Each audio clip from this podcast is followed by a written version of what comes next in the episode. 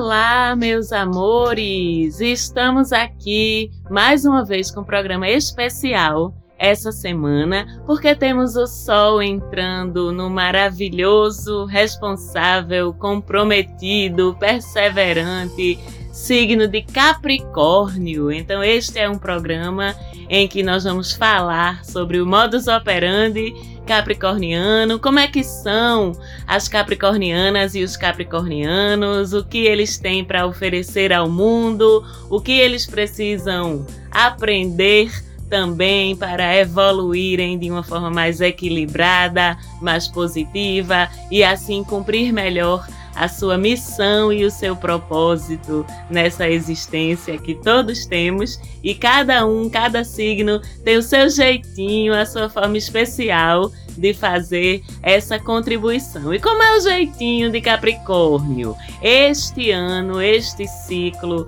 capricorniano começa no dia 21 de dezembro, na segunda-feira, cedinho de manhã, como o capricorniano e a capricorniana gostam, não é? Vai até o dia 18 de janeiro. Capricórnio, um signo vinculado ao elemento terra, o elemento da produtividade, da atuação no mundo através das atitudes práticas, concretas, os signos de pé no chão e Capricórnio em particular, regido por Saturno, mestre do tempo, o senhor do tempo, né? Por isso que Costuma-se dizer que os capricornianos são os velhinhos do zodíaco, parecem e são muito maduros, né? Desde pequenos a gente nota esse traço de maturidade, de seriedade, de comprometimento nas capricornianas e nos capricornianos. Eu tenho uma filha de Capricórnio, Raquel. Parabéns, meu amor. Feliz aniversário para você. Raquel é do dia 22 de dezembro. E um dia desse eu tava olhando as fotos dela pequenininha e desde pequena que ela tem um olhazinho sério, um olhazinho comprometido, como toda boa capricorniana. Esses velhinhos do zodíaco, como eu falei, são talvez o signo mais responsável, mais maduro, mais comprometido, mais trabalhador do zodíaco. São também os mais pacientes, os mais perseverantes naquilo que querem, nas metas de longo prazo que costumam, gostam e sabem traçar para sua vida, são muito esforçados, muito comprometidos, como eu disse, sabem onde querem chegar, frequentemente desde muito cedo, sabem quanto valem também o quanto investiram de esforço, de energia, de dinheiro também, que Capricorniano é muito sobre dinheiro e sobre saber o valor do dinheiro, saber como ganhar dinheiro e por isso sabem exatamente o quanto valem. Não querem, não aceitam menos do que isso, querem seu hype em dinheiro, como costuma se dizer por aí. E se realizam realmente através do trabalho, do reconhecimento, do poder que conseguem obter através do trabalho e do reconhecimento. E poder não necessariamente a gente precisa vincular a alguma coisa. Então, se alguém tem que exercer poder no mundo, talvez os mais adequados sejam os capricornianos e as capricornianas, porque sabem exercê-lo com responsabilidade, com comprometimento e com maturidade. Por isso mesmo dão ótimos ou dariam ótimos políticos. Ah, se a nossa política estivesse na mão dos capricornianos e das capricornianas certas, estaríamos muito melhores, com certeza. Dão bons políticos, bons gestores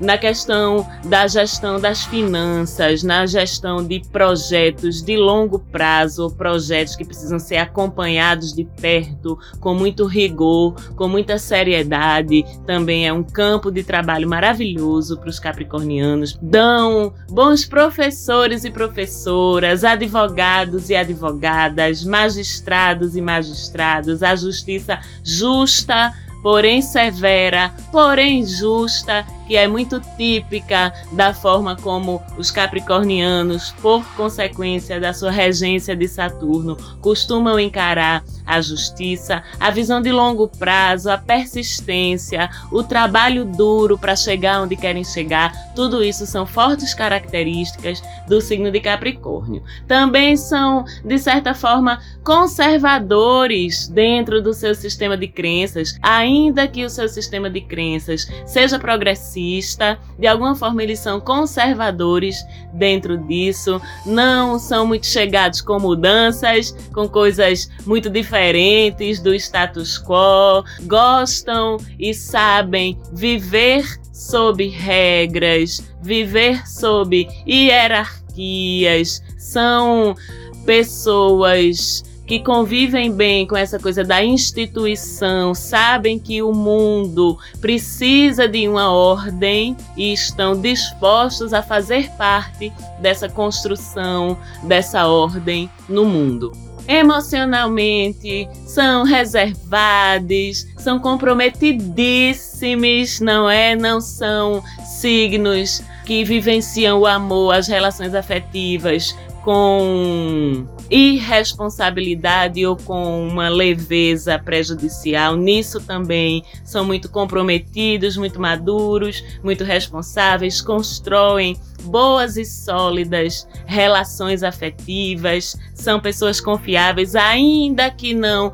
tenham o costume de demonstrar afeto, carinho de uma forma muito tradicional, de uma forma canceriana, vamos dizer assim. E o signo de Câncer é o oposto complementar do signo de Capricórnio, aquele signo que é o espelho de como o Capricórnio precisa se complementar para não cair nos excessos, né, que são as sombras do signo. E que sombras de Capricórnio são essas? O autoritarismo, o excesso de rigidez, a dificuldade de se colocar no ponto de vista do outro, de abrir mão das coisas, porque na sua sombra Capricórnio vibra de uma forma que tem que tirar do caminho tudo aquilo que atrapalha ele de chegar onde ele quer. E com isso, Vamos olhar para o lado oposto do zodíaco com a sabedoria do universo que já nos coloca o espelho diante da gente através do nosso signo oposto complementar, do que a gente precisa praticar na nossa vida de forma a não cair nas sombras desse nosso signo. No caso de Capricórnio, a gente tem, como eu disse, o oposto Câncer, que vai convidar vocês, capricornianos, a não se esquecer do seu mundo subjetivo, do seu mundo interior, a lembrar que a vida não é só o que se pode ver, o que se quer conquistar, o que se precisa provar para o outro. E será que precisa mesmo? A vida é também sobre as conquistas emocionais, sobre as conquistas subjetivas, sobre o autoconhecimento, sobre as demonstrações de afeto, sobre o recolhimento também no lar, o descanso. Não é só o trabalho, não é só a produtividade, é também sobre afeto, sobre laços afetivos, sobre o que a gente pode construir dentro da nossa casa e não só fora dela. Vamos aprender com os cancerianos que vocês não são os donos da razão sempre, que vocês precisam sim olhar para o seu coração. Não precisa ter medo, não, das emoções, dos sentimentos. Eles estão aí para ser vividos. Vamos aprender com isso, vamos aproveitar esse seu novo ciclo para planejar suas novas conquistas, suas novas metas, onde vocês querem chegar em 2021. E eu desejo que vocês tenham um novo ciclo abençoado, cheio de realizações, cheio de propósitos, cheio de objetivos atingidos. Mando um grande beijo para todos vocês e fiquem com Deus. Um beijão e até o próximo programa.